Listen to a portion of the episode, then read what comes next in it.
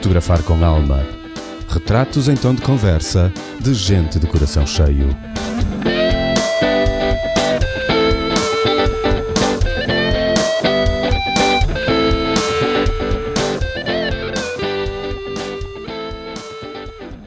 Olá, Mário. Convosco para mais uma conversa de coração cheio. Hoje com uma celebridade internacional. Alguém que vive de palco em palco sob as luzes, capaz de concentrar em si os sentidos de toda uma plateia, tribuna, balcão e camarotes. E, no entanto, não foi essa a razão que me levou a convidá-la para estar aqui. Foram as suas partilhas do sentir que ecoaram no meu coração. Este, certo de que aquelas seriam oriundas de um enorme e bonito coração. Mulher de uma gargalhada sonora e desinibida, que ri do coração para fora e com quem falo de seguida. Bem-vinda, Marina Pacheco. Muito obrigada, Mário. Obrigada pela honra de estar aqui à conversa contigo e por estas palavras maravilhosas. É, muito bonito sentir que, o que passo aos outros e, e fiquei realmente emocionada agora. Obrigada. obrigado eu. Muito obrigado por teres aceito e é uma, é uma honra mesmo ter-te aqui assim à conversa comigo, porque eu, eu sempre que. Uh, confesso que não te ouço muitas vezes, mas uh, sempre que te ouvi e sempre que te ouço, principalmente ao vivo, aqui pela internet, é, é, é, as coisas são um bocado diferentes. Mas ao vivo uh, eu emociono-me mesmo. não sei. Há qualquer coisa que deve ser a paixão com que tu cantas que, oh, que me deixa assim Ups! Não, é verdade, há uma enorme paixão naquilo que eu faço, mas achei muito curioso também nas tuas palavras o facto de, de chegares a mim por aquilo que eu partilho, os meus textos, a minha forma de sentir, uh, e é muito curioso, é uma prova de realmente que, que nós somos um todo, uh, eu defendo muito isso, que não é só a voz que está lá, é todo um, às vezes até uso uma palavra que é um bocadinho comercial, mas é um facto no, no que toca à venda de, de, daquilo que eu faço. Não? É? nós somos um produto, conta muita coisa, conta a forma como estamos, a forma como nos expressamos, enfim, mesmo a interação com os nossos colegas de trabalho, é, é, um todo muito grande. E é muito bonito ver também que depois aquele lado que eu opto por partilhar de uma forma muito pessoal também chega a, a quem, me, a quem me segue, a quem está comigo, e isso é, é muito bom. Sim, sim, eu por mim é o que me desperta mesmo. É, é, é, quando sigo as pessoas e as pessoas partilham eh, não aquilo que estão a fazer, mas aquilo que são, aquilo que acreditam, aquilo que percebes? Aquilo que sentem, sim. no fundo. É sim, isso é que é maravilhoso. É isso que toca aqui deste lado mesmo. Que bom. E, e sim, eu sigo-te nas redes sociais, eh, não por ser um fã do teu, da tua atividade profissional, do teu canto, hum. mas sim porque pronto, porque, porque gosto, gosto de ler, gosto de te ler quando tu partilhas o que é importante. Tão bom. Sim, é uma, é uma forma de escape porque uh, eu, eu, eu, desde miúda gostava de ser muitas coisas. No entanto, foi muito claro que era o canto e, e, era, e era esta profissão que me preenchia. Contudo, eu sempre gostei muito de escrever, uh, gosto muito de psicologia também. E então, de alguma forma, as redes sociais permitem um bocadinho esse escape, não é? Fazer aquilo que, se calhar, uh, no meu dia a dia, enquanto profissional, não, não posso fazer, ou portanto, não de uma forma tão imediata, se calhar. E então as redes promovem isso, são as coisas boas das redes sociais, que também as há. as menos sim. boas e as boas. Sim, sim. Essa partilha mais instantânea, mais do sentir sim. imediato, não é? Exatamente. Não, não, implica a estrutura de um, de um texto para um blog, para um post no blog, ou, uhum. não é? É assim tudo mais livre, mais solto, Pode ser mais é. curto, também é uma vantagem. É, que sem dúvida. Muito embora eu tenha criado também um blog, que até está um pouco parado, mas no fundo um blog, o blog é a extensão daquilo, das, das coisas mais curtas que eu vou partilhando na, nas minhas redes, mas, mas lá está, uh, não o consigo fazer com uma data marcada. Uh, aquele dia vai sair post tal, porque sai mesmo muito do coração e é muito curioso que quando eu escrevo, um, raramente eu volto atrás, leio sempre, releio sempre, é obrigatório, mas raramente mudo vírgula, seja o que for, porque eu escrevo mesmo da forma que estou a sentir naquele momento e é o que me faz sentido, independentemente de estar melhor ou menos bem, mas deixo ficar exatamente assim meio cru, é o que eu sinto. Sim, sim. Aliás, há bocado, antes de começar a gravar, nós falávamos sobre a dinâmica do, do podcast e por eu ter desistido de gravar aquelas, aqueles episódios de 5 minutos bónus uhum. solitários, um bocado pela mesma razão, porque começou-me a fazer confusão eu ser obrigado a parar e a sentir qualquer coisa e a dizer, percebes o que eu quero dizer? Sim, totalmente. Não, não me estava a apetecer. A hipótese, claro, a, a alternativa seria eu, de todas as vezes que me apetece, gravar e, e, e ter um, e, e, ganhar uma biblioteca de, de, pequenos episódios para, para poder partilhar depois nas horas devidas. Mas hum, não sei, cheira, a, sabe a obrigação, sabe? A, eu também Sim. sou. Eu, eu, já tentei várias vezes, até por causa dos, de, das, das teorias do SEO, uh, manter uh -huh. um blog, não é? Pois. Opa, eu ando nisto há 30 anos e nunca consegui, por isso acho, acho que chegou um dia e pensei: pronto, ok, chega. esquece, vá, esquece. É verdade, é uma série de coisas que nos regem ou que que fazem com que, que, que nos, nos façam reger por elas, melhor dizendo. Ah, é muito engraçado. É engraçado, não é? As teorias de que tens que fazer assim e depois tens que fazer assado, e depois, se não, não tens visibilidade, se não, não tens isto, se não, não tens aquilo, que é para ganhar não sei o quê, que é para ganhar não sei é, Exatamente. Ah, é, é demasiado, é demasiado. Eu entendo, mas, mas enfim, não é fácil. Quando é que somos livres? Ora, nem mais. em que dia nos vão libertar? das é, imposições. É, Exatamente. E, e depois a, a, vida, a vida não, não, não sei, para mim não faz sentido. A vida não faz sentido para mim uh, com imposições. Uh, não. não. Deixem-me ir se eu me apetecer e se eu não me apetecer, não vou.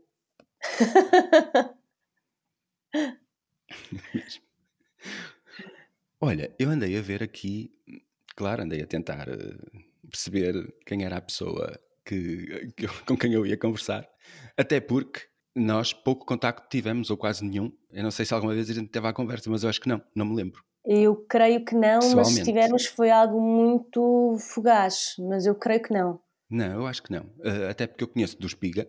É? Exatamente. A primeira vez que eu te vi, eu acho que era um domingo à tarde e tu andavas a acender velinhas e a preparar uma sala para a seguir a ver uma sessão de dança.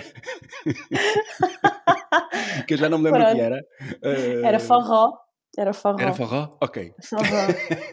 Sou uma apaixonada por forró. Lá está, a dança também presente na minha vida. tinha que estar de alguma forma. Eu realmente gosto muito de dançar. Um, e o forró apareceu do nada na minha vida. Uh, chegou para ficar. Uh, e às tantas eu conheci o Espiga e com mais três amigos resolvemos indagar se teriam disponibilidade para nos receber, para organizarmos exatamente aos domingos, assim uma, uma, uma rotina, portanto, aos domingos em que nós iríamos lá com, com toda a, a, a equipa, porque é imensa gente que dança forró, está no Porto, sim, portanto, sim. e nós somos mesmo muitos. Um, e o Espiga abriu-nos as portas e, e, é um espaço tão especial, fazia tanto sentido que ali fosse, uh, tinha uma energia muito boa, tinha, tem, nós é que deixamos já de fazer o forró lá. Aliás, eu também mudei para a Alemanha, portanto, uma série de coisas que entretanto mudaram um pouquinho, mas, mas sim, lembro perfeitamente de acender as velinhas e de estar pronta para dançar horas a fio. Sim. Continuas a dançar aí na Alemanha? Não. Uh, não, eu ainda cheguei a ir a, uma noite de forró na Alemanha. Confesso que não gostei tanto, e ainda bem que os alemães não percebem nada português, ou pelo menos a maioria. Eu, pelo menos, não acredito que ninguém do forró da Alemanha vá ouvir o podcast. Isto porque eu não fiquei nada encantada, não fiquei mesmo nada encantada com o forró aqui. Claro que as pessoas fazem os sítios e fazem as energias, não é? Uh, não só a música, mas até na música eu senti diferença. Quem coloca, ou colocava, porque neste momento estamos todos parados, forró no Porto, nos espaços que eu frequentava, uh, eram pessoas já com uma experiência imensa e com um conhecimento muito claro do que é a música brasileira, nomeadamente um dos DJs era brasileiro. Portanto, é inevitável que o conhecimento seja outro e depois tinha um gosto muito próprio. E era muito engraçado porque nós tínhamos vários DJs e nós conseguimos reconhecer, mesmo antes de chegar ao espaço, ouvindo lá ao longe, quem é que estava a colocar música pelo estilo de música, porque há muito tipo de forró, uh, e pelo estilo que colocavam, enfim, pela sequência, até era muito fácil identificar, todos maravilhosos. E depois eu criei naturalmente uma ligação muito grande com, com todos os meus amigos e, e, e ao dançar isso é tão, é tão importante e é tão bom. que depois cheguei à Alemanha experimentei uma noite e disse: Ai meu Deus, volta a Portugal, estás perdoado. Porque eu não estava realmente, não, não me identifiquei. Uh, dançam bem, mas mesmo assim eu achava que, o, que os nossos uh, a dançar, os nossos, nossos portugueses, aquela grupeta maravilhosa do, do Porto, e não só, porque em Lisboa também há e são maravilhosos também mas há um estilo muito próprio, eu consigo identificar quem são os bailarinos, vamos chamar-nos bailarinos, né? Uh, enfim, também me incluo aqui como bailarina, mas já assim com muitas aspas para todos. Uh, mas nota-se também entre Lisboa e Porto umas diferenças. Ao fim de muitos anos, e foram para aí sete anos a dançar, creio eu que não estou a dizer nada mentira, é, sete anos, criamos aqui capacidade de identificar o estilo de cada um, eu sei perfeitamente identificar o estilo de cada colega também a dançar, e nota-se do Porto para Lisboa também, e então da Alemanha foi assim uma coisa extraordinária. Um, não, não me identifiquei tanto, mas também não dei a oportunidade de, de me identificar, fui uma noite e desisti. Pois, às vezes é preciso insistir, não é? É verdade, mas pouco depois também entramos neste período, pronto, ingrato e, e porque está tudo fechado, não é? Quer dizer, Sim, não há... claro Claro. Aos pouquinhos voltam umas aulas, mas eu as aulas não, não era aquilo que me fascinava de todo. Sim. Mas a, a, a personalidade do, dos povos e das, das, Não é só dos povos. Eu tenho uma amiga de Lisboa que trabalhou, uhum. esteve a trabalhar uns anos aqui no Porto. E é engraçado que ela no início queixava-se de que nós dávamos muitos abraços. Uhum. E agora que foi para Lisboa, está em Lisboa pai, há seis meses, outro dia veio cá acima e, está com saudades dos abraços, não é verdade? Com certeza. É, mas sabes que o forró me trouxe muito isso. Uh, apesar de tudo, eu sempre fui uma pessoa um pouquinho, muito carinhosa, muito meiga, mas a, a, criava algum distanciamento. O abraço era uma coisa que não era, se calhar, hum, como dizer, uh, tão normal.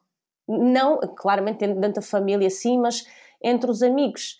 Uh, e o forró trouxe-me isso. O abraço é a coisa mais fácil e mais bonita e, e, realmente nós víamos, e às vezes era todos os dias, porque havia semanas em que havia essa oportunidade, e abraçávamos como se nós já não nos víssemos há imenso tempo. Portanto, eu imagino agora, agora, mal seja permitido naturalmente, eh, os abraços que eu, que eu não darei, ou que não daremos entre todos, uh, vão ser abraços de horas, com certeza. porque estamos todos sedentos deste, deste toque, deste carinho que passamos através de um abraço. E a dança também é das coisas que nós mais falamos. Né? Nós sentimos uma falta imensa de comunicar através da dança, porque é uma forma de comunicação. Sim, sim, muito, muito engraçado. Eu não sou. Um, eu gosto muito de dançar. Acho que não sou uh, tipo para aprender a dançar qualquer coisa de jeito, porque uhum. eu dá-me vontade de ouvir o meu corpo, o ritmo que lhe apetecer, deixá-lo fluir, mas uh, tipo 1, 2, 3, 4, 1, 2, 3, 4, eu acho que chego a meio e faço 5, 6, 7, 8, yes, vamos embora. mas... mas... pode funcionar, muda-se as contagens, tudo entra no forró, tudo cabe. não seja por isso. Pois, pronto, eu falo de fora, não é? No dia em que eu experimentar, Sim. não sei. Hum, acho que sim, acho que vai lá. Mas então estavas a dizer, lembras-te de mim a pôr as velinhas e eu lembro-me de ti também, se não estou errada, num concerto que eu dei também no Espiga. tu deste um concerto tarde. num aniversário do Espiga. Exatamente. Em que foi engraçado, porque tu deves ter lá jantado. Uh, quando eu cheguei, quando eu cheguei, já lá estavas. Uhum. E eu não te vi. Eu cheguei, estava ali ao lado da Inês, junto ao balcão, acabadinho de chegar, e ouvi uma uhum. gargalhada. É sério. Ouvi uma gargalhada e os meus olhos fizeram: Uou, quem é que está? Quem é? Estás a ver? E caíram em ti, assim. E fiquei naquela: A sério? É mesmo? E, e, fiquei atento para a próxima gargalhada para ter certeza que eras tu. Era eu, eu e as minhas gargalhadas. Sabes Mas que eu tenho uma história muito é engraçada. Obrigada, mas eu tenho uma história muito engraçada com as gargalhadas. Para já tenho várias, mas, eh, e algumas bem recentes. Mas isto vem muito. A minha mãe tem uma gargalhada muito fácil e também assim muito peculiar.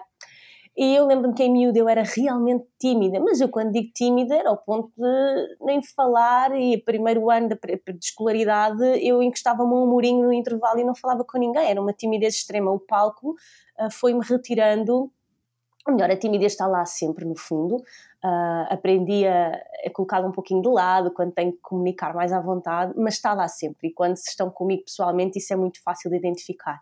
No entanto, a minha mãe dizia vou denunciá-la. Ela dizia-me em pequenina: Ai filha, por favor, tu não me sejas pãozinho sem sal. Ou seja, eu tive que caprichar na gargalhada para a minha mãe ter a certeza que eu não ia ser uma miúda assim muito tímida, sem reação, sem nada. E a gargalhada ficou, e, e já são várias as histórias em que me identificam pelas, pelas gargalhadas, é um facto. eu sou bom. muito sensível a essas, a essas uh, expressões. Uh, livres e, uhum. e, e, soltas e como uma gargalhada. Sou muito sensível a uma gargalhada. E depois é engraçado que uh, faz parte, não sei, eu acho que faz, faz parte do mesmo, uh, mas eu sou muito sensível à, à, parte da boca de como as pessoas se exprimem ao falar uhum. e ao sorrir e ao rir, uh, o que para mim tem sido um verdadeiro quebra-cabeças andar a ver gente sem boca nos últimos no ah. último ano. Verdade, Porque verdade. por mais por mais que eu uh, é, é outra coisa, outra coisa que nos vão ensinando, que é comunica com as pessoas, olhar nos olhos das pessoas. E eu, por mais uhum. que me force a olhar nos olhos das pessoas, os olhos das pessoas não me dizem nada. É, é a parte de baixo, a parte da boca, que me diz uhum. quem é aquela pessoa e o que é que ela está realmente a transmitir ou, a, ou, ou o que é que ela está a, a dissimular, ou sei lá. Faz parte da minha leitura da pessoa, Sim. a parte da boca. E Entendo uma gargalhada. Diz? Desculpa. Não, desculpa, eu entendo-te muito bem, acho mesmo que o sorriso é um cartão de visita. É. Uh, o meu lema de vida é muito esse. Tirei de um filme antigo, de um musical, uh, do Annie, e o meu lema de vida é mesmo: nunca estás completamente vestido sem um sorriso. Não é? É, é. É. Que agora faz-me lembrar uma coisa que eu andei, andei à procura de coisas tuas e encontrei um, um tesourinho. E, uh, e, há uma altura do tesourinho que alguém te pede para continuares a sorrir. Ou te lembra que tens que estar a sorrir. A gente uhum. já lá uhum. vai. Já eh, sei. Já sei. É, mas faz-me falta, faz muita falta. Fazem muita falta os abraços e uhum. faz, faz muito, muita falta estar a olhar para as pessoas uh, em, e ver o rosto por inteiro. Pronto. Não é? Porque provavelmente é. o sorriso sem os olhos também não. não também, ah, também sim, me ia faltar sim. qualquer coisa, não é? Sim, hum, sim, sim. É, acho que sim. Mas, mas é engraçado que eu ouvi aquela gargalhada e, e eu acho que foi aí que eu realmente, realmente chamaste a atenção, percebes? Porque da, da, primeira vez no forró achei-te bonita, eras uma miúda bonita que andava ali de um lado para o outro a fazer. Acender velinhas? Sim, uma, uma, mulher bonita que andava ali de um lado para o outro, mas eh, eu sou sensível à beleza uh, de uma forma muito especial devido a mim, ao meu treino. Sim, naturalmente, naturalmente. Uh, sim. E só no dia em que eu te ouvia gargalhada, e foi assim de repente, eu tinha, estava acabadinho de chegar, tinha feito aquele corredor por ali fora, e de repente ouço uma gargalhada e os meus olhos saltaram completamente do que estaria a acontecer ou do que eu estaria atento e foram à procura de quem tinha uma gargalhada assim. E, uh, e é, é giro. É giro. Eu também sou reconhecido por, uh, pelo meu sorriso, pela, pela, minha gargalhada. Eu acho que é, acho que faz parte da, faz muito parte de quem nós somos, a maneira como Completamente gargalhamos. Sim, sim. sim. muito, muito, muito, muito. E por sorriso, eu descobri um, um, um tesourinho teu, não é verdade? Que uhum. eu vou tentar encaixar aqui, apesar do som ser uh, Bera, porque pronto, estamos a falar em 1900 e não vou dizer que é para não te envergonhar. não há problema. Nada, eu já assumi, eu já assumi para mim que é assim mesmo, a vida pronto. continua. Então posso. Estávamos Sim. em 1994, Sim. não sei que mês, foi o, foi o ano em que eu fui pai pela primeira vez. Ai não, não fui oh. nada. Fui, fui, fui, fui. 1994. Uh, exato, fui eu. Foi. novembro? Foi novembro, novembro. Ok, novembro eu já era papá. E oh. tinha uma coisinha pequenina lá em casa, nova, oh. novidade. Não uh... imagina. Agora são duas coisas grandes, pá. é bom sinal, é bom sinal. É muito bom sinal, é muito bom sinal. E são duas coisas grandes, boas e, e, e, extremamente carinhosas. Aliás, ainda ontem, eu tenho um episódio que me atrevi a convidá-los para gravar uhum. e ontem estive a ouvir outra vez, porque eu resolvi fazer um, Resolvi fazer uma conta de Instagram só para pôr o podcast. Acho que ele está a tornar-se uhum. suficientemente importante na minha vida para Sim. que aconteça. E este é, em princípio, o 22 episódio, 22 conversa, ok? Fora Sim. os outros pequenos. Sim. E está-me a dar um, um, gozo enorme. Estou a tentar uh, pôr um por dia, que é para ficar uh, é? atualizado rapidamente. E ontem foi o dia de, de colocar o. de postar o deles. Uhum. E acabei por ouvir, porque achei que tinha que ouvir. É maravilhoso. Eternizam-se eternizam conversas, eternizam-se memórias. Eu acho, acho lindíssimo. Acho que é. E apoio é. a página completamente. Acho que é. É, é giro. É, eu gosto muito, gosto muito disto, deste, deste formato, acho que, é, acho que é muito interessante. Entretanto, vamos ao que eu tinha prometido.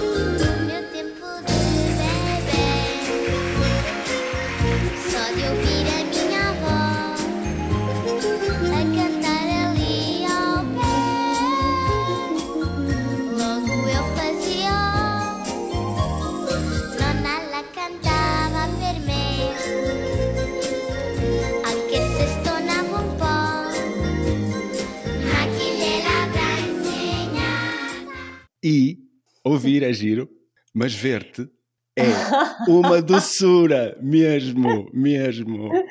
Começamos por onde? Pelas trancinhas, pela caixa de óculos, pelos dentes tortos, que é um Opa, rol. Depois é giro que lá no meio, a maestra, não é? que era uhum. super conhecida, mas eu não, não, não fui ver o nome. Uh, a Maria Leventre é Exato. uma coisa impressionante, essa senhora. Impressionante, era, era impressionante. É. Eu via, eu via estes episódios, eu via estas coisas, estes, ah. Eh, esta, não, acho que não via todos, provavelmente Sim. até te via a ti, mas acho giro porque ela no meio vê-se uma imagem dela a, a fazer uhum. um gesto na boca, não é? Assim como quem diz, sorri, continua a sorrir, não te esqueças. Era, era um princípio, acho que também vem muito daí, porque era um princípio daquele programa, era que nós estivéssemos felizes, mas genuinamente felizes só que às vezes estamos em palco, estamos tão absorvidos, aquilo é enorme, aquilo é um estúdio enorme, a projeção de, do, do, do, programa é, é, mundial, não é? para quem não está a reconhecer, Sim. isto trata-se do Tsequino Douro, o Douro, que dá todos os anos até hoje na RTP, por altura ou do Natal ou do Ano Novo, creio que neste momento estão a dar no Ano Novo, ali nos primeiros dias, e é um programa mítico, que é o programa do Topo Gigi, ou o Ratinho, não é? Sim. E realmente era, apesar de enquanto criança não ter total noção da dimensão daquilo, e vamos ser muito honestos, porque não tinha. No entanto, eu sabia que estava perante um estúdio enorme, com plateia cheia, com aquela pessoa, Mariela Ventra, que eu venerava há anos, porque eu via aquilo com a minha mãe religiosamente todos os anos. Eu tinha oito, portanto não foram muitos anos, mas via. e era completamente apaixonada. então era natural que às vezes absorvida por aquilo, pela, pela compenetração de querer cantar naturalmente em português como ouvimos agora, mas eu também tinha uma parte em italiano, e então eu queria fazer tudo mesmo muito bem, muito preocupada com a afinação e com corresponder. Esta preocupação que eu sempre tive de, de não desiludir quem aposta em mim, estava lá desde miúda. E então chega uma altura em que nós estamos meio um, anestesiados com tudo e às vezes o sorriso vai embora, mas não é porque não estejamos felizes, é porque estamos muito compenetrados. E ela lembrava-nos com o dedinho, com o indicador, colocava assim no cantinho da boca e sorria e vinha logo um sorriso. E aquela senhora era de uma doçura, era, não há palavras, por mais que eu as tento ir buscar as melhores palavras do mundo, não há, porque ela realmente era um ser humano extraordinário, de uma entrega única àquele programa, a todas as suas crianças, né? ela tinha um coro imenso à sua frente e depois tinha miúdos caídos do céu de todas as nacionalidades e mais algumas, com as suas personalidades uh, distintas e ela tinha aquela capacidade de saber lidar com cada um deles e é, era, era absolutamente incrível. Eu fui muito sortuda, porque infelizmente a Mariela morreu no ano a seguir ao que eu fui. Uh, eu tive uma sorte imensa de a conhecer. Ah, estou assim, lembrado, sim, que a senhora faleceu assim de repente. Ela morreu em 95, ela ainda fez o programa de 95 e morreu logo a seguir. Creio que ainda em 95 mesmo.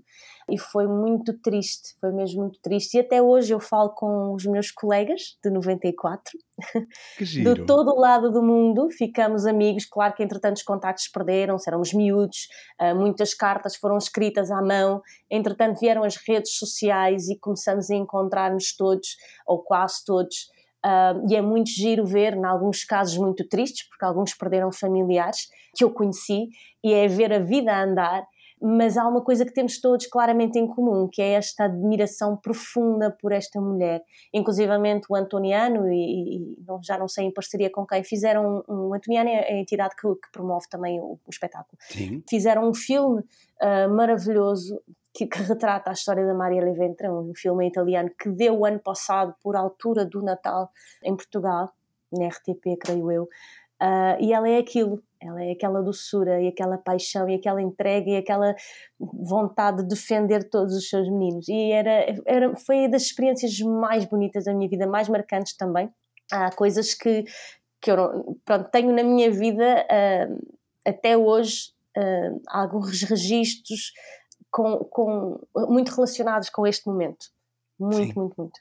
Sim, é aliás, foi isso que eu pensei quando vi, foi, pá, deve ser, tem que ser marcante para uma menina, eu, eu calculava que tivesse 7, 6, 8 por ali. Já tinha 8. Eh, sim, mais 7, 8, porque 6 uh, seria diferente. sim. Mas sim, eu calculei que deve ser super marcante é porque é muito criança. intenso, ninguém Sim. faz ideia do que está ali por detrás. Ou seja, eu estive lá cerca de dois meses e alguma coisa, é muito tempo. É muito Tiveste tempo. lá cerca de dois meses? Aham, a minha mãe antes foi comigo. daquilo ou sim, durante? Sim, sim, sim. Antes. antes. Ou seja, a minha mãe teve que pedir licença no emprego e aqui uma vénia ao emprego que permitiu que isto acontecesse. Eu tive sim. que faltar às aulas. Uh, e a escola também, outra vénia que me apoiou em tudo, e portanto tivemos, eu agora já não sei precisar faz realmente muito tempo, mas eu creio que estivemos primeiramente cerca de um mês e meio, qualquer coisa por aí, em entrevistas, em sessões fotográficas, parcerias, escolher as roupinhas, que eram tudo patrocínios, ensaios, ensaios, ensaios. Depois deram-nos a possibilidade de voltar a casa e eu já não me recordo se isto foi dado mesmo às pessoas de longe, e quando eu digo longe, nós tínhamos uma menina do Uruguai, por exemplo, mas eu creio que sim, que todos voltamos a casa durante duas, três semanas, já não sei precisar, e voltamos por altura de, portanto, da estreia, porque aquilo era tudo gravado em direto, não há nada gravado um, posteriormente, era tudo, tudo, tudo que está gravado hoje que podemos ver é, foi em direto, exatamente assim. E portanto nós ficamos mais um tempinho até que foram lançados os espetáculos. E eu acho, eu até me lembro dos dias, acho que era 22, 23 e 24, porque foram vários dias seguidos, aquilo são eliminatórias e é absolutamente incrível. Portanto foi muito intenso, não tem como uma, uma criança de 8 anos não viver aquilo intensamente. Eu não falava italiano, passei a falar criei amigos de todos os lados do mundo. Tive uma proximidade enorme com a minha mãe a viver isto, que também fez amigos para a vida. Temos até hoje pendurado na, na tem a minha mãe, na, na casa dela um, um, papiro oferecido pela, pela senhora do Egito. E no outro dia, e é muito curioso, foi mesmo o último contato que eu consegui recuperar, foi o rapaz do Egito, agora um homem feito, e eu disse-lhe: Nós temos na casa da minha mãe pendurada a presente que a tua mãe nos deu. Portanto, não, não foi em vão, as coisas marcaram muito, marcaram mesmo muito. Ficaram amizades para a vida. Aliás, o último dia foi tristíssimo eu lembro-me do hotel, como se fosse hoje, eu nem sou grande coisa de memória, mas lembro-me que na entrada do hotel, como é natural, tinham uns sofás e umas cadeiras. Eu lembro-me da cor do sofá, eu lembro de estarmos todos frente a frente a chorar copiosamente, porque sabíamos que, obviamente, era a despedida. No dia a seguir, cada um ia no seu aviãozinho para as suas casas e que, naturalmente, não seria a coisa mais óbvia encontrarmos tão cedo. Não é? Que lindo! É, e eu acho que isso também me trouxe muita sensibilidade. Eu tenho um, um grave problema com a palavra saudade e com os reencontros e é uma choradeira. é uma choradeira. Despedidas é uma choradeira. E agora estava aqui, estavas a falar e eu estava para aqui a pensar que o que eu me lembro mesmo é do Saquino Douro com aquela senhora. Ou seja, uhum. e depois eu, é engraçado porque no vídeo há certas caras das meninas que estão no coro que eu me lembro perfeitamente, uhum. que na altura me claro devem ter chamado a atenção por alguma razão, por queridice. E é muito provável que tenha visto a ti, porque, quer dizer, a, a portuguesinha que lá estava, Portugal representado, Sim. e não sei se foram muitos daqui, mas uh, tens noção se há mais eh, portugueses um, a terem.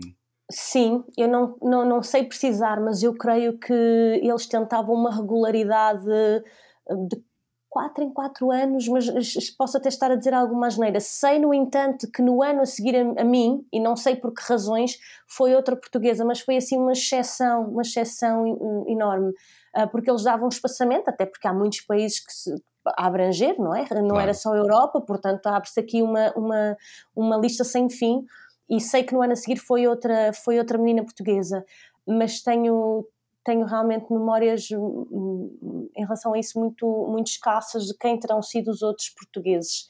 Uh, eu creio que terá ido a Maria Armanda, mas espero não estar a confundir com outro, com outro, ah. concerto, com outro programa. E creio que terá sido ela a cantar a, a famosa música Eu Vi um Sapo. Mas sim. espero não estar aqui a dizer sim, nenhum sim, disparate. Sim, sim. Eu vi um sapo, ouviste um rospo. Sim, exatamente. Foi anos e anos de, antes de mim e creio que terá sido a portuguesa Maria Armanda, mas lá está, posso estar até a baralhar, são muitos anos já e, e, as memórias ficam confusas, mas há mais portugueses com certeza. Sim, mas acho, acho que estás certa, sabes? Porque eu acho que também me lembro. Uh, e depois Pronto. era marcante, não é? Porque vocês cantavam um, um bocado em português, depois cantavam outro bocado em Exatamente. italiano, que era para mim um, um, fascínio. Todas as crianças cantavam na sua língua natal e depois cantavam em italiano, Sim. e para mim era, era via-se perfeitamente que aquela senhora estava ali e, e, não sozinha, mas pronto, mas que estavam, vocês aprenderem a cantar em italiano, apesar de, apesar de para as crianças é mais fácil, não é? Dizem. Sim, mas acho que eu posso desvendar aqui como é que isso acontecia, nunca falei disto em lado nenhum. Quando eu cheguei, e portanto aqui há uma história por detrás, a minha mãe tinha vivido em Itália, uh, e vou só fazer aqui um parênteses porque a história é muito bonita, antes de eu nascer, e depois a minha mãe regressou a Portugal, e entretanto eu nasci, portanto, a história da vida dela continua, mas a minha mãe passou-me esta paixão por Itália, sou uma apaixonada por Itália. Talvez por isso víssemos tanto o Cecchino e tudo que tivesse a ver com a Itália. E eu absorvi tanto este encantamento dela que eu prometi-lhe, eu tinha 5, 6, 7 anos, e eu dizia: Mamãe, eu vou-te levar à Itália. Imagina que a minha mãe reagia com: Está bem, filha. E depois pensava lá, sabe ela o que é que custa, né? em, em todos os níveis, levar-me à Itália. E está bem, se calhar um dia, quando for mais velha, 18, 19 ou até mais, né? tiver o seu emprego, está bem, leva-me à Itália.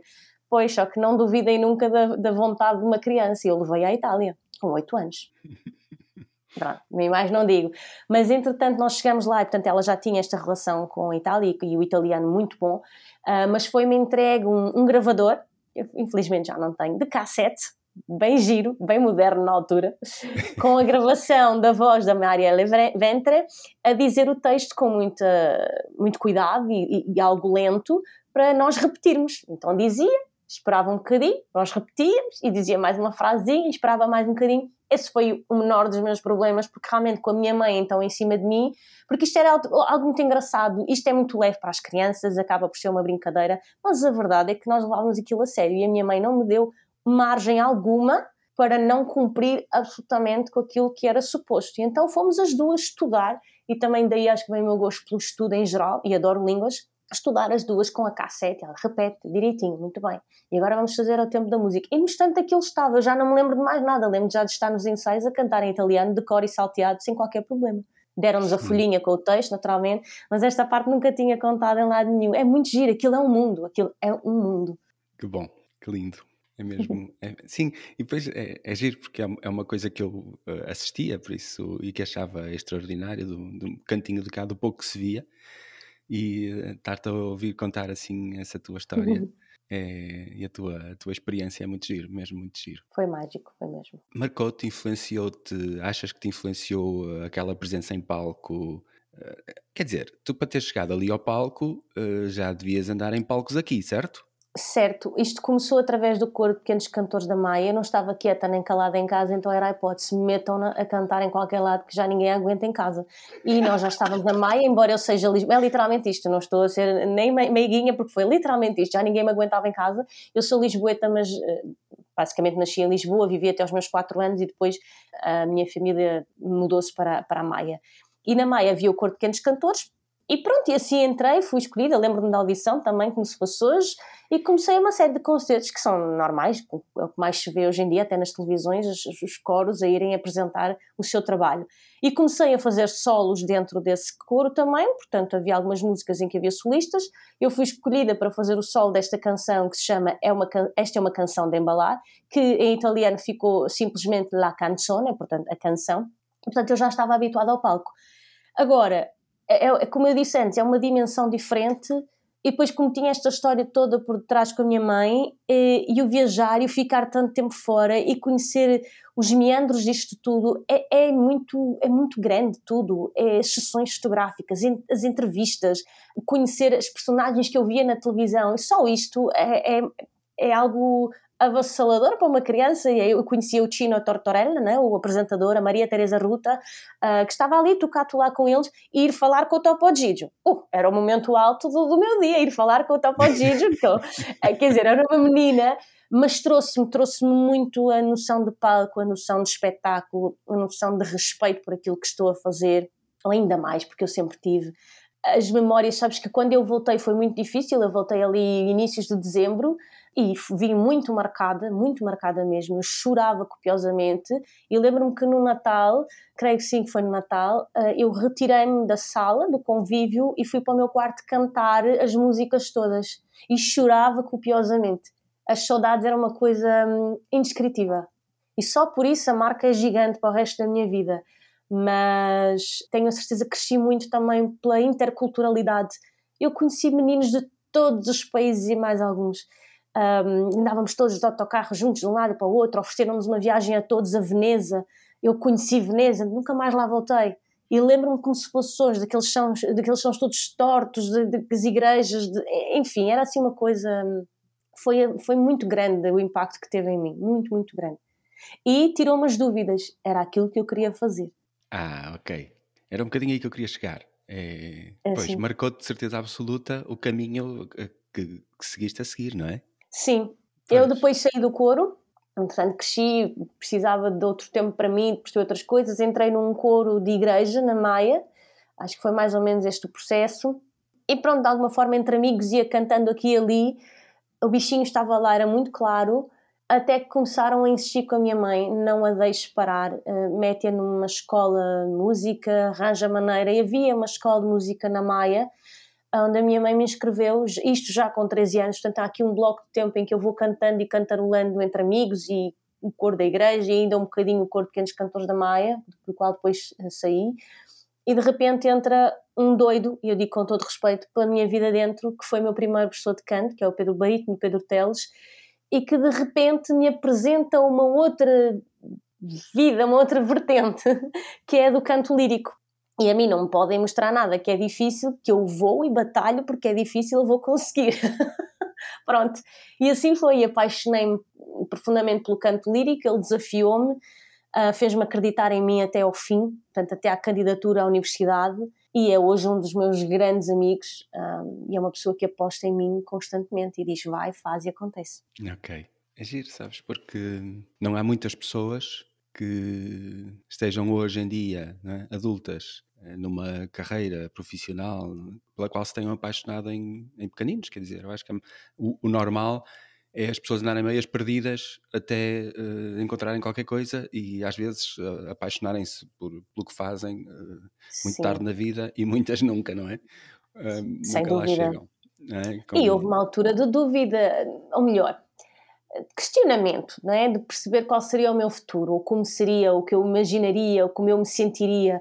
Um, eu gosto muito de jornalismo, gosto imenso de psicologia, mas às tantas na altura da escolha profissional, portanto, 12 ano, 12 ano, ou melhor, secundário esse que eu fiz em Humanidades, portanto, já não fui a tempo daquelas uh, do paralelismo pedagógico, em que estava numa escola de música e fazia só ah, determinadas cadeiras, porque já era tarde, um, não tinha uma formação base de música que me permitisse que me permitisse ingressar numa dessas escolas. Ainda foi tentado. E então eu disse não faz mal eu faço humanidades. E há outras formas de chegar ao curso superior e assim foi.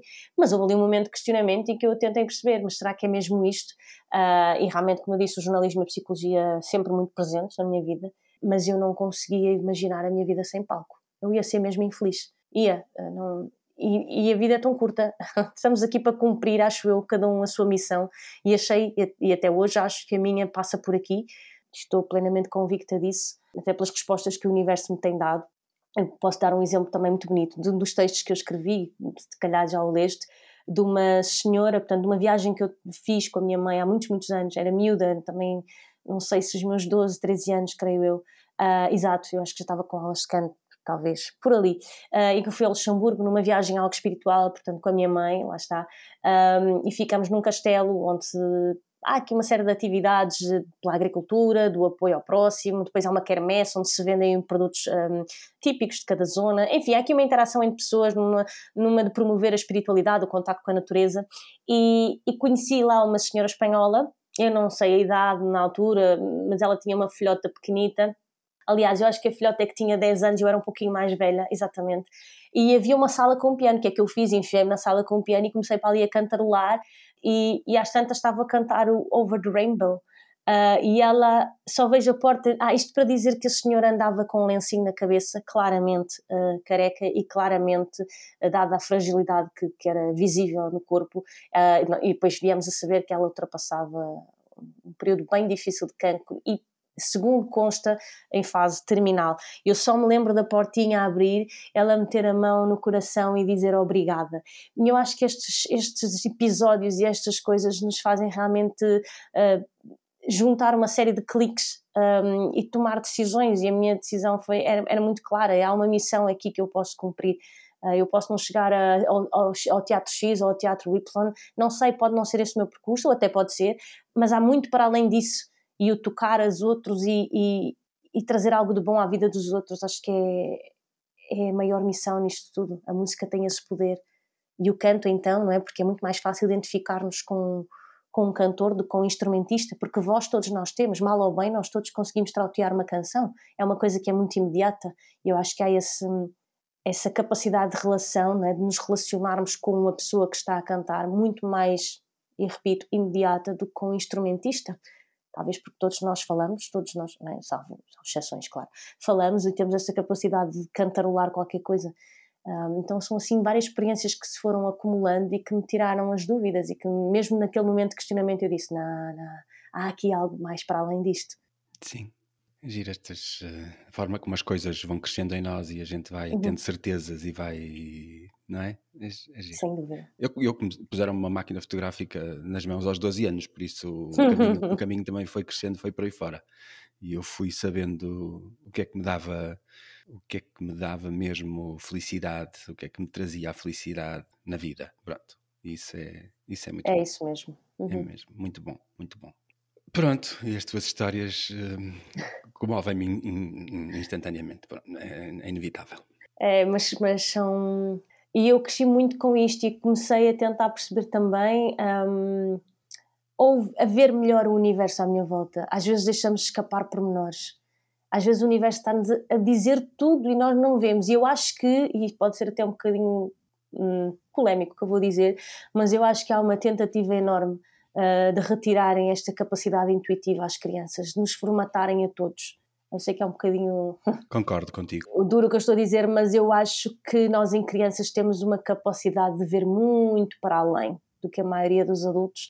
Uh, lá está, porque também, entretanto, já foram formatados. Um, e isso é um perigo da sociedade.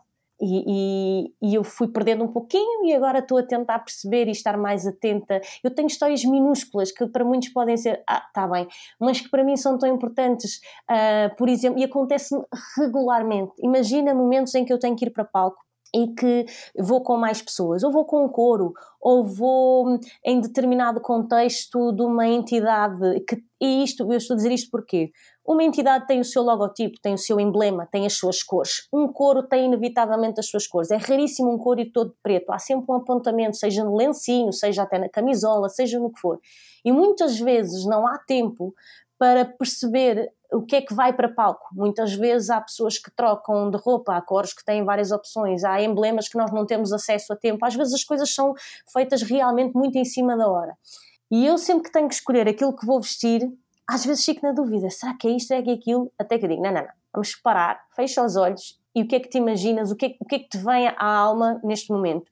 E eu vou-te dizer, Mário, foram imensas, mas imensas as, as, as, situações em que eu estava com a cor certa, igual ao coro, com a cor certa para a casa onde estava a cantar, com a cor certa para o emblema ou para a entidade que me tinha contratado. Eram assim coisas extraordinárias. E chegavam-me a perguntar: Ei, vocês combinaram mesmo bem? Eu disse: Pois, não combinamos, foi nada é deixar o universo funcionar. Eu sei que é muito pequeno, é, é algo muito pequenino mesmo, uh, mas faz a diferença. E nós estivermos atentos aos sinais do universo, claramente vamos estar todos mais alinhados uns com os outros. E é, é incrível. Eu tenho muitas histórias assim. Muitas. concordo contigo, absolutamente. Acho que é mesmo esse o segredo, é a gente fazer um esforço por voltar à nossa intuição de criança, ao nosso sentir uhum. de criança, à nossa limpeza. Não é? é isso mesmo. E sim, concordo. É-nos destruída pá, com boas intenções, mas eh, com maus princípios. Pronto. Ora, nem mais. Não é? Acho que os É, princípios estão é. completamente errados e Sim. continua-se a insistir em coisas que destroem realmente aquilo que de mais puro Uhum. existe em nós no início, nos primeiros anos. na- É, é isso. É. É isso mesmo. E, e não será fácil de dar a volta a isto muito cedo. Não, se é que alguma vez.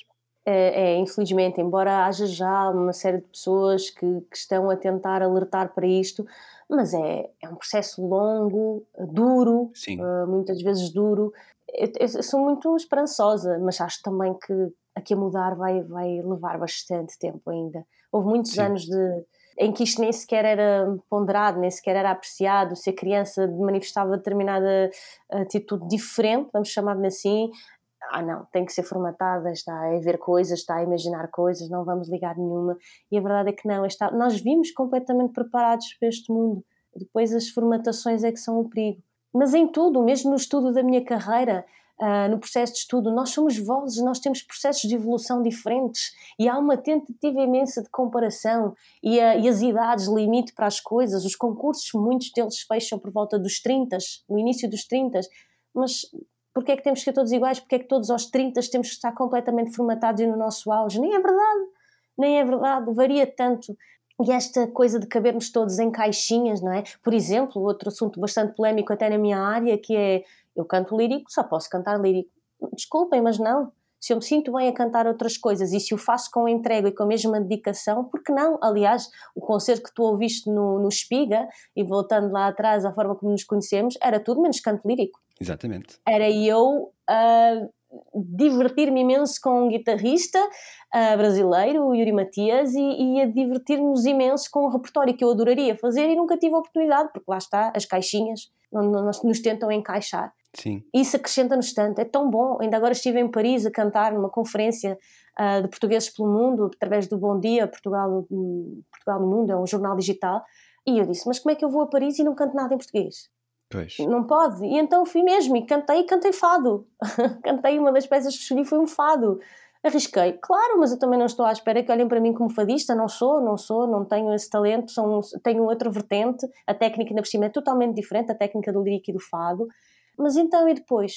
Dei o meu melhor, fiz aquilo que senti no momento e acho que tem muito a ver com isto, não é fazer por fazer, não é por fazer, "Ai, agora vou fazer tudo e também sou atriz e também sou jornalista, não, não é isso. Mas se puder experimentar outros ramos e se o fizer sem ocupar o espaço de ninguém, então por que não? Não tem problema nenhum. Sim, Acrescenta-me, acrescenta-me enquanto artista, acrescenta-me muito. sim. Sim, eu vi que tu tens apontamentos de, de palco de, de, de- de teatro, ou de, Uhum. não é? O Sim, que é, o que para mim foi uma surpresa. Sim, não, não, tinha, não tinha percebido. Mas sim, concordo absolutamente com o que estás a dizer. Temos muitas caixinhas demais, muitas etiquetas demais, muitas. Exatamente. Não é? Temos uma tendência para catalogar tudo, organizar Uhum. tudo. É, E é. claro, no meio de, querer organizar e catalogar e etiquetar, eh, não podemos deixar o instinto livre, não é verdade? É, é, é que é exatamente isso. E depois estamos a falar de arte, temos que deixar falar o instinto, a intuição, as energias que nos rodeiam. A arte é, é muito para além de, de caixinhas e catálogos, é muito para além disso.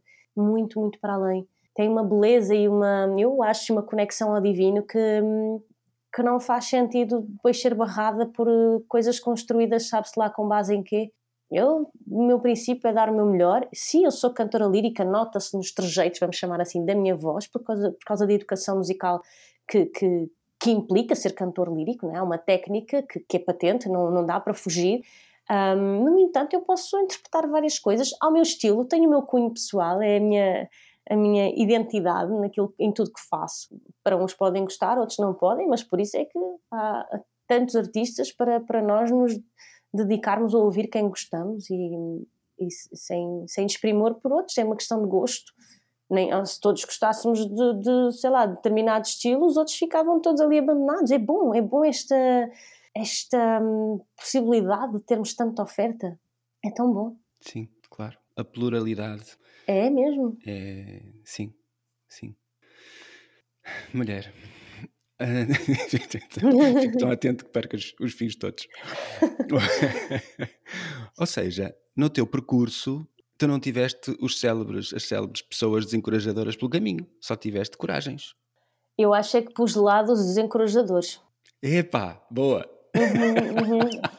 com certeza, com certeza houve pessoas que, que, que me disseram não ou que tentaram naquele momento que lhes parecia certo e que poderia ter sido certo ah, não vais por aí, ou, eh, e depois há colegas também menos corretos, enfim, há uma série de coisas que nós temos que estar eh, capazes de, de, enfrentar e de perceber que faz parte e que muitas vezes é mais uma prova para nós percebermos. Mas então o que é que é mais importante? A entrega que eu tenho às coisas ou a opinião de, de uma pessoa, de uma, duas, três? O mundo é tão grande, como é que eu me vou preocupar com a opinião de dois ou três? Até mais, não interessa, não foi o caso, mas não posso, não posso fecha-se uma, eu costumo dizer, fecha-se uma janela, abre-se uma porta. Eu, eu mudo literalmente, porque o que são pequenas opiniões quando o mundo tem uma série de oportunidades.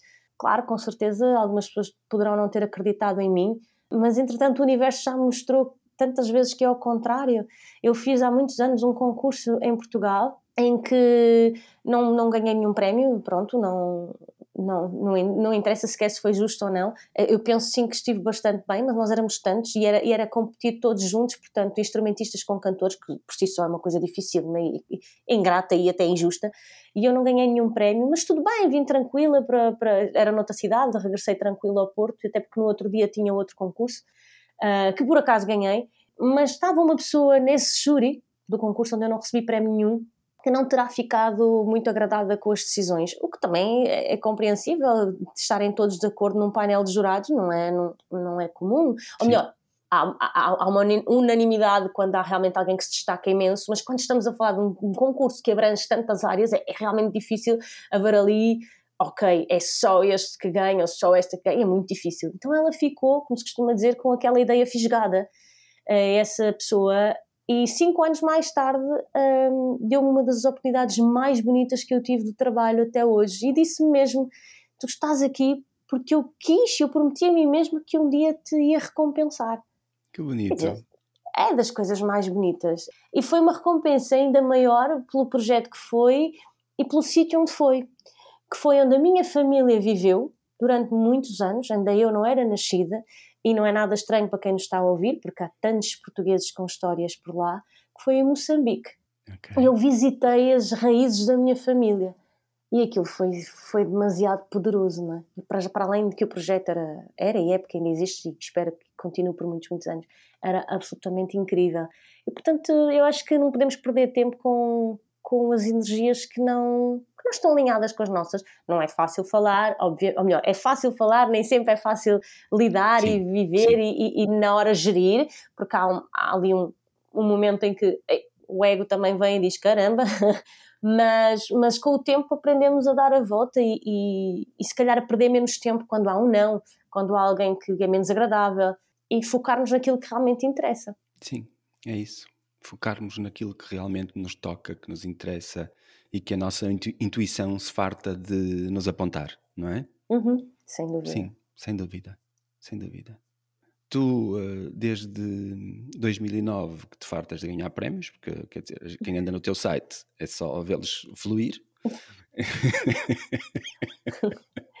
Até porque normalmente Foi. a gente não põe uh, mais, mais outras coisas, não é? Porque na realidade é isso que chama a atenção.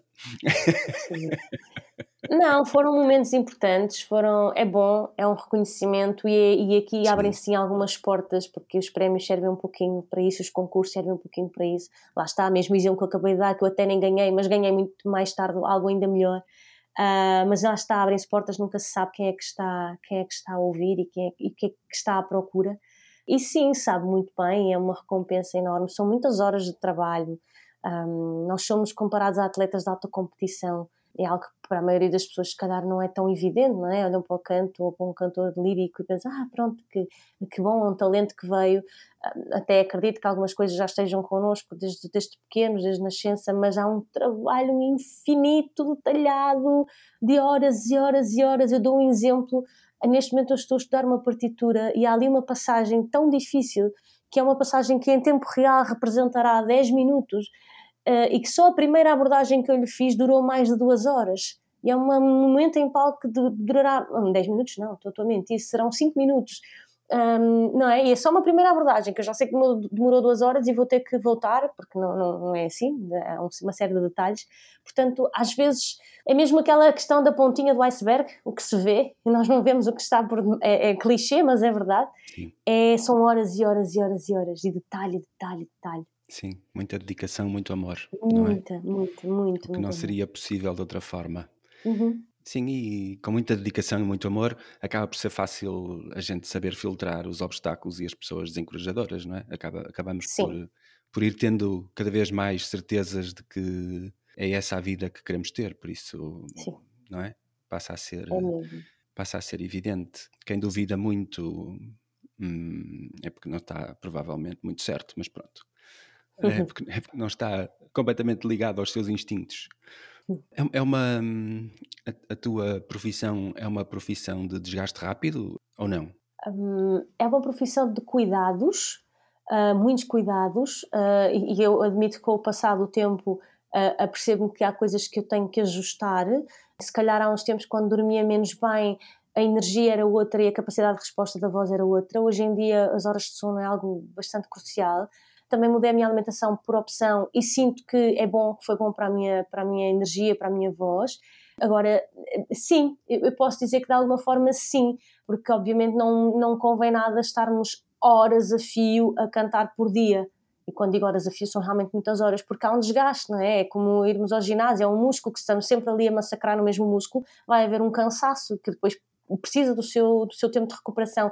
Agora, com o tempo aprendemos também a gerir os nossos limites e, e no entanto, há, há, há ensaios que são, são longos, não é? E, portanto, nós sabemos que podemos compensar de outra forma ou, ou ir realmente já para o ensaio e não cantar antes disso ou fazer apenas o aquecimento vocal e permitir que durante o dia haja um, um uso muito cuidado da voz e perceber quais são os nossos limites, se estamos a ficar cansados, tentar dosear ali a projeção, isto porque nós cantamos sem microfone, portanto tem que estar ali há uma projeção sempre no ativo, como eu costumo dizer, e depois há o ensaio que envolve a representação, portanto há, uma série de um cansaço que se vai acumulando, mas depois há uma série de medidas que nós podemos tomar. Para já a água é algo que está sempre muito presente, depois podemos recorrer a nebulizações que ajudam no recuperamento mais rápido. Uh, o corpo também, nós não cantamos, a voz não podemos pensar, ah, aquilo sai da garganta, como se muitas vezes se chama dizer, não, nós cantamos com o corpo todo, e se o corpo não está no seu melhor, e não só em termos de alimentação, que todos já sabemos que a alimentação é algo crucial para todos nós, nas suas diferentes vertentes, mas também o corpo estar uh, trabalhado, não, não, não digo isto num ginásio extremo e todo musculado, não, até porque nem, nem é objetivo para nós, mas pronto, entre um relaxo e uma capacidade de resposta, uma pessoa que, que faça umas caminhadas, que faça, isto depois depende de pessoa para pessoa, pode ser desde o yoga, ou pilates, aquilo que para, para cada corpo faz mais sentido, e isso é muito importante perceber, é que nós somos realmente todos muito diferentes, e há se calhar colegas que antes de uma récita conseguem comer uma boa refeição e até tomar um refrigerante, para outros isso é totalmente impensável e nem funciona e chegam e nem têm voz, chegam a palco e não têm voz. Há aqui uma, um período muito importante, né, com o passar do tempo, para nós percebermos aquilo que nos faz sentido a nós e que, e que, e que é bom para, para o nosso desempenho. Uh, isso toma às vezes o seu tempo, até porque o corpo vai evoluindo, a voz vai evoluindo, vamos percebendo o que é que somos capazes. Se calhar há uns tempos eu viajava no próprio dia de um concerto e hoje em dia evito ao máximo que isso aconteça, porque pronto, vou percebendo os meus limites, vou percebendo. Também há outro, outra coisa que começa a, ou que continua a crescer, que é o sentido de responsabilidade. Nós vamos alcançando determinado estatuto e não queremos baixar, não queremos baixar as expectativas de quem nos contrata, de quem nos vai ver e, portanto, esta preocupação acrescida também nos traz uma consciência mais uh, clara daquilo que, que, que, são as nossas ou devem ser as nossas opções. E, portanto, está muito ligado a isto, a perceber o que é que o nosso corpo permite, o que se calhar é desgastante para mim, não é desgastante para outro colega e vice-versa. Uh, é só perceber quais são os nossos limites, mas eu diria que de forma geral, sim, há que ter cuidados porque hum, tem aqui um lado muito desgastante, não é? Sim, sim. E é engraçado porque esses conceitos todos, essas coisas todas que tu estás a dizer, no fundo aplicam-se a qualquer pessoa na vida e qualquer atividade e qualquer vida. Nem mais. Não é? Nem é o respeito, o respeito pelo nosso corpo, o sabermos ouvir, uh, não andarmos a fazer uh, tudo o que nos aparece nas caixinhas que vamos abrindo, mas sim uh, por intuição esse, e por respeito ao nosso corpo, não é? É esse, tu tocaste num ponto crucial. O aprender a dizer não foi uma conquista também, ainda é de vez em quando, mas foi uma conquista, porque hum, estás numa fase inicial de carreira, tu queres tanto aparecer, fazer e acontecer, que eu tive momentos um pouquinho delicados de, por ter dito sim tantas vezes a tantas coisas. Sim, mas isso eu acho que acontece a quem gere a sua carreira, não é? Uhum. Por isso eu estou no mesmo, no mesmo ponto e uh, eu acho que é o mais difícil que nós temos, e não só, provavelmente quem, não só quem gera a sua carreira, mas dizer que não, nós não somos, nós não somos minimamente educados a dizer que não. Uhum. Não é? é nós somos educados a dizer que sim e a agradecer não somos educados a dizer que não e a agradecer. é, e repara, nós agora vimos de uma fase uh, pandémica, vimos, estamos a atravessar, e a verdade é que todas as pessoas ligadas às artes com certeza estarão com maior dificuldade em dizer não, pelos motivos Sim. mais óbvios, não é? Sim. Houve coisas que eu fui mesmo obrigada a dizer que não, simplesmente porque calhavam literalmente na mesma data, isso aí não tinha hipótese nenhuma, mas houve outras que eu tive até à última a tentar gerir a ver se conseguia encaixar todas, até que vamos lá parar Marina, porque senão às tantas eu já não vou fazer as coisas uh, todas com a qualidade que eu me proponho. E custa, mas pronto, é, é, é, é perceber que, é, que tem que ser, que, é, que, que, não, há, não há margem para, para aceitar tudo. E é esperar que os concertos continuem e que, e que outras oportunidades surjam, não é? Ou que as mesmas surjam mais tarde, uh, porque é impossível equilibrar tudo, não é? Sim, ou que tudo se readapte e renasça uhum. de formas novas. Há bocado, há bocado era uma das, uma das. Estávamos a falar da educação e foi uma das coisas, uma das ideias que me passou pela cabeça. Provavelmente tudo isto melhoraria se houvesse uma grande desgraça, mas eh, pronto, ninguém quer uma grande desgraça, não é verdade? Uhum. é. Seria preciso radicalmente acabar com as instituições e com os institu instituídos, mas eh, pronto. Mas sim, dizer que não é muito importante é muito importante mesmo na nossa vida e nós sabermos o que queremos.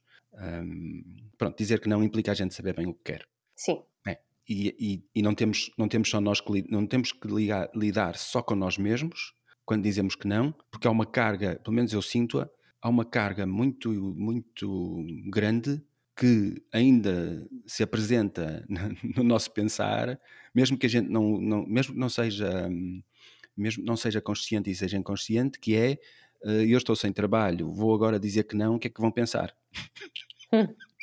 Lá está, lá é? está. Mas sabes que houve uma vez, e mais uma vez é o ouvirmos o universo e ouvirmos o nosso corpo. Houve uma vez que eu tive que dizer que não a um concerto, com muita pena minha, e disse mesmo: Olha, não é possível, não é mesmo possível. Abençoada a hora que eu disse, porque o concerto mudou de data, e para já respeitei o meu corpo. Eh, paciência, assumi, eu vou perder este concerto, mas eu naquele momento não era, não podia mesmo aceitar mais. E esse concerto muda de data para umas duas semanas mais tarde e eu já o pude fazer.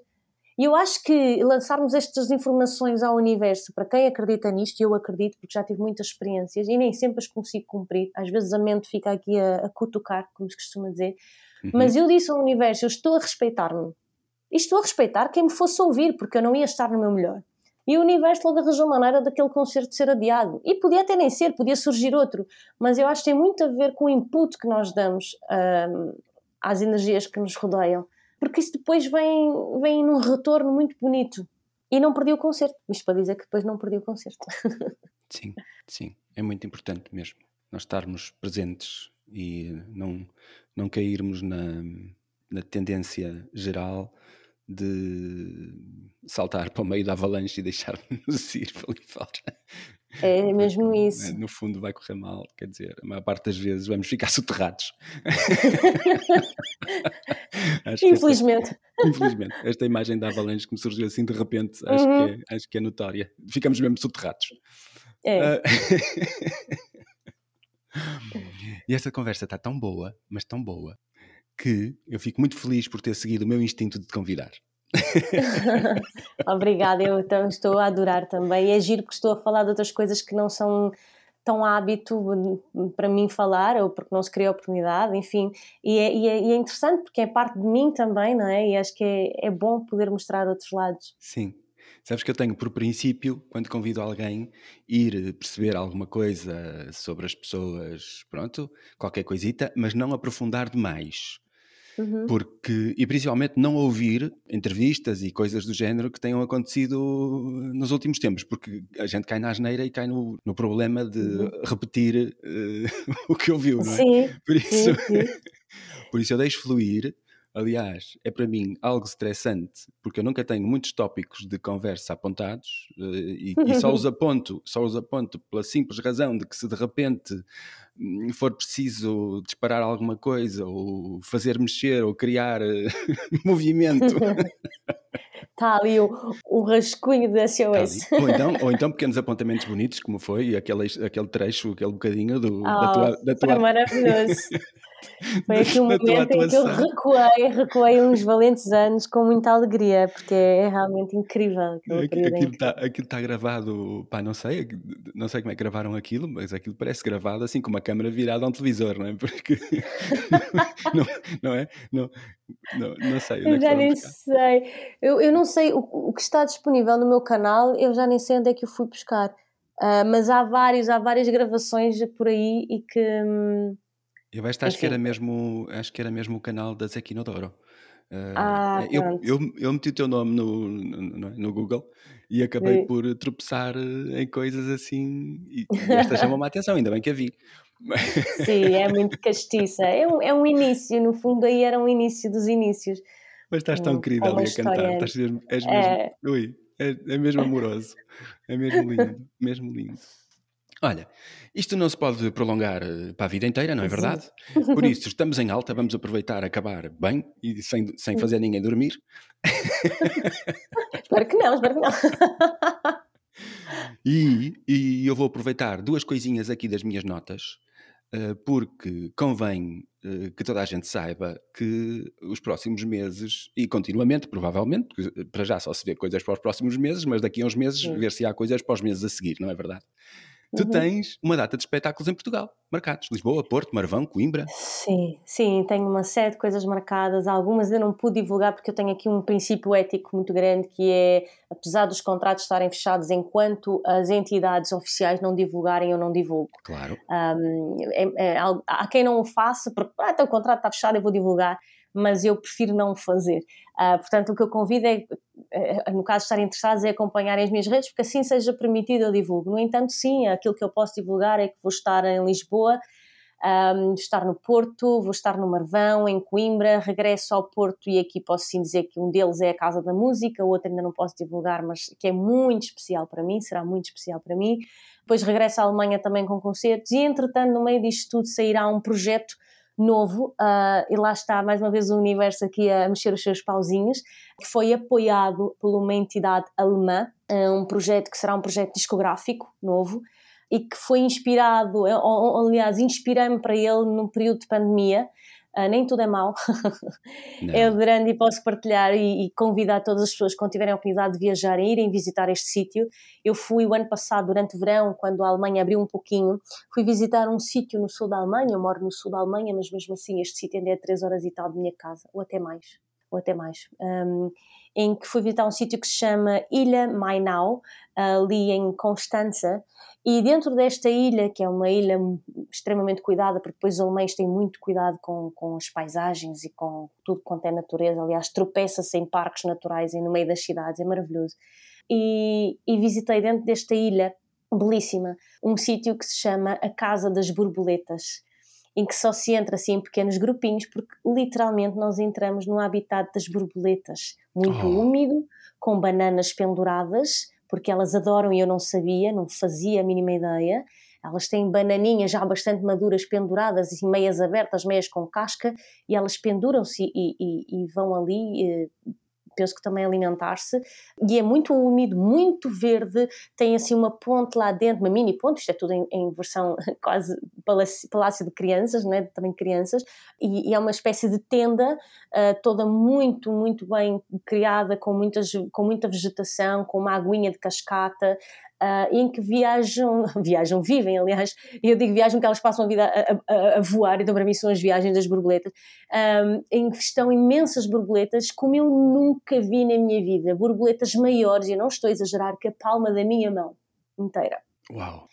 É, de todas as cores e feitios, é de uma beleza absolutamente extraordinária. E ainda mais beleza é porque não tem redes, ou seja, eu pensei, ah, vou entrar aqui elas vão estar a voar em cima de mim numa rede qualquer. Não, elas literalmente pousaram em cima de mim. E é de uma. Eu não tenho palavras, é dos sítios que eu mais aconselho a visitar, é dos sítios mais bonitos que eu já vi na minha vida.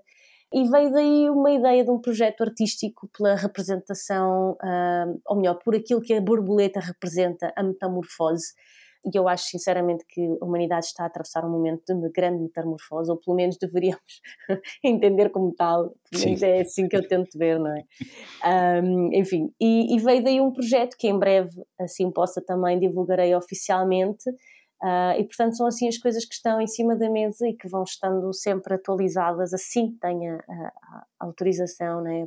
esta parte ética que eu, que como falei, de, de, de, ter tudo oficialmente divulgado. Uh, e, e, sim, vou estar a viajar bastante e, e é algo que, que, já me faz muita falta. Os últimos concertos que eu fiz foram em live streaming, que é terrível porque não temos público, estamos a cantar para uma câmara, é, é extremamente difícil e o retorno não é no imediato, quer dizer, vamos depois ver a gravação, vamos ver se houve reações, mas é, é muito triste, não é? Não tem nada a ver com aquilo que. Porque é um clichê, mas nós precisamos de público. É, é literalmente isto. A nossa arte não vive sem público. Um, e então custou um bocadinho, e depois custou particularmente porque eu vivi a pandemia em dois países. Houve convites que eu tive que recusar em Portugal, porque eu sabia que eu não ia conseguir viajar da Alemanha, fosse de que maneira fosse. Foi num pico da Alemanha imenso uh, e foi muito complicado. E agora que a Alemanha está finalmente a abrir portas, está Portugal a aumentar outra vez e eu com concertos marcados. Então é assim uma, uma angústia que eu tenho que gerir e mais uma vez tentar confiar no universo porque é muito, muito difícil. Então recusei coisas por estar aqui a viver em, em duas realidades paralelas mas espero sinceramente que agora se comecem a concretizar algumas e, portanto, durante este período mais parada, pude avançar já com este projeto das borboletas, que me estava a referir. Há uma parte que já avançou, a outra que, que irá avançar em breve. Um, e pronto, é tentar dar a volta e tentar perceber também que os períodos com menos concertos são períodos muito bons para evoluir, para trabalhar, evoluir a todos os níveis, não só a nível do canto. Uh, e estar preparada, porque o segredo da nossa profissão é estar preparada. A qualquer altura me surge um concerto para daqui a uma semana. Isto é muito possível. Um, e é bom estar preparado. E então, sim, sim a, minha agenda, a minha agenda está a começar, a minha, a minha agenda está a começar a ficar mais cheia. E falar, falando em agenda, a minha agenda também está a tentar que agora que as coisas começam a abrir na Alemanha, que eu possa então apresentar-me. Isto é todo um processo muito longo. Há uma, a, a, minha, a minha carreira permite aqui uma série de de possibilidades, muitas passam pelo, pelo, agente, muitas passam pelo contacto direto, umas passam pela ópera, outras passam pela gravação de canção e interpretação de canção, outras passam pela música religiosa, enfim, há aqui uma, um sem fim de oportunidades e, e de, eh, de vertentes que, que, que, o canto lírico em si, sem desviar do canto lírico sequer, que o canto lírico permite. Ok, mas sim, confia, Confia, Marina. Confia, confia. confia porque na realidade, quando a gente confia, acontece. É verdade. É verdade. É verdade. Quando a gente confia, acontece. Quando a gente se preocupa e faz problemático e faz não sei o quê, pá, só aparecem problemas e preocupações. É, é. é uma bolinha de neve deles. É, é avalanche total. É avalanche total. Ainda há bocado falávamos de avalanche. É, é verdade. É melhor a gente esperar pela primavera e, e sentir a, a, relvinha verde debaixo dos pés em vez da neve. Tão bom. Tão bom. Último, último, último e para acabar. Sim. Define felicidade. Hum, a primeira coisa que me veio à cabeça, independentemente do que isso possa significar, foi viver no agora. Eu acho, e falo por mim, eu sempre tive uma tendência imensa, ah, eu quero ser feliz, ah, eu preciso ter isto para ser feliz. Se nós não aprendemos nada com esta pandemia, ou se eu não aprendi nada com esta pandemia, então está tudo muito mal. Eu acho que é o viver no agora com aquilo que nós temos é o saber viver no agora. E com estas palavras muito sábias, mas muito sábias mesmo, que ressoam 400% com o que eu penso, Muito obrigado, minha querida Marina Pacheco. Muito obrigada eu. Espero que em aqui. breve, em, em, ao vivo e a cores, frente a frente, Sim. que nos possamos encontrar. E com um abraço já agora. Ai, por favor, e uma bela de uma gargalhada. Duas. Duas, combinadíssimo. Muito, muito obrigada. Uma honra mesmo. E parabéns por este projeto magnífico. Obrigado, Marina. Muito obrigado por tudo. Que tudo te corra muito bem na vida, que vai correr porque tu confias. E uh, um grande, grande, grande beijinho. Igualmente, um grande, grande beijinho. Obrigado. Dá-me só mais um segundo, por favor. Quero agradecer-te por estares aqui a ouvir mais uma vez. Cada um dos meus convidados é escolhido pelo seu grande coração e pela coragem de viver a vida a fazer o que mais gosta. No fundo, pessoas como eu. Pessoas que nos lembram que vale a pena viver o sonho. Espero que tenhas gostado tanto desta conversa quanto eu. O teu apoio é mesmo muito importante para mim, mesmo muito, só pelo facto de estares aqui a ouvir. Mas se tiveres vontade de apoiar mais ainda este meu projeto, segue o link na descrição deste episódio e paga-me um café em buymeacoffee.com barra Mário Brandão. Obrigado, de coração.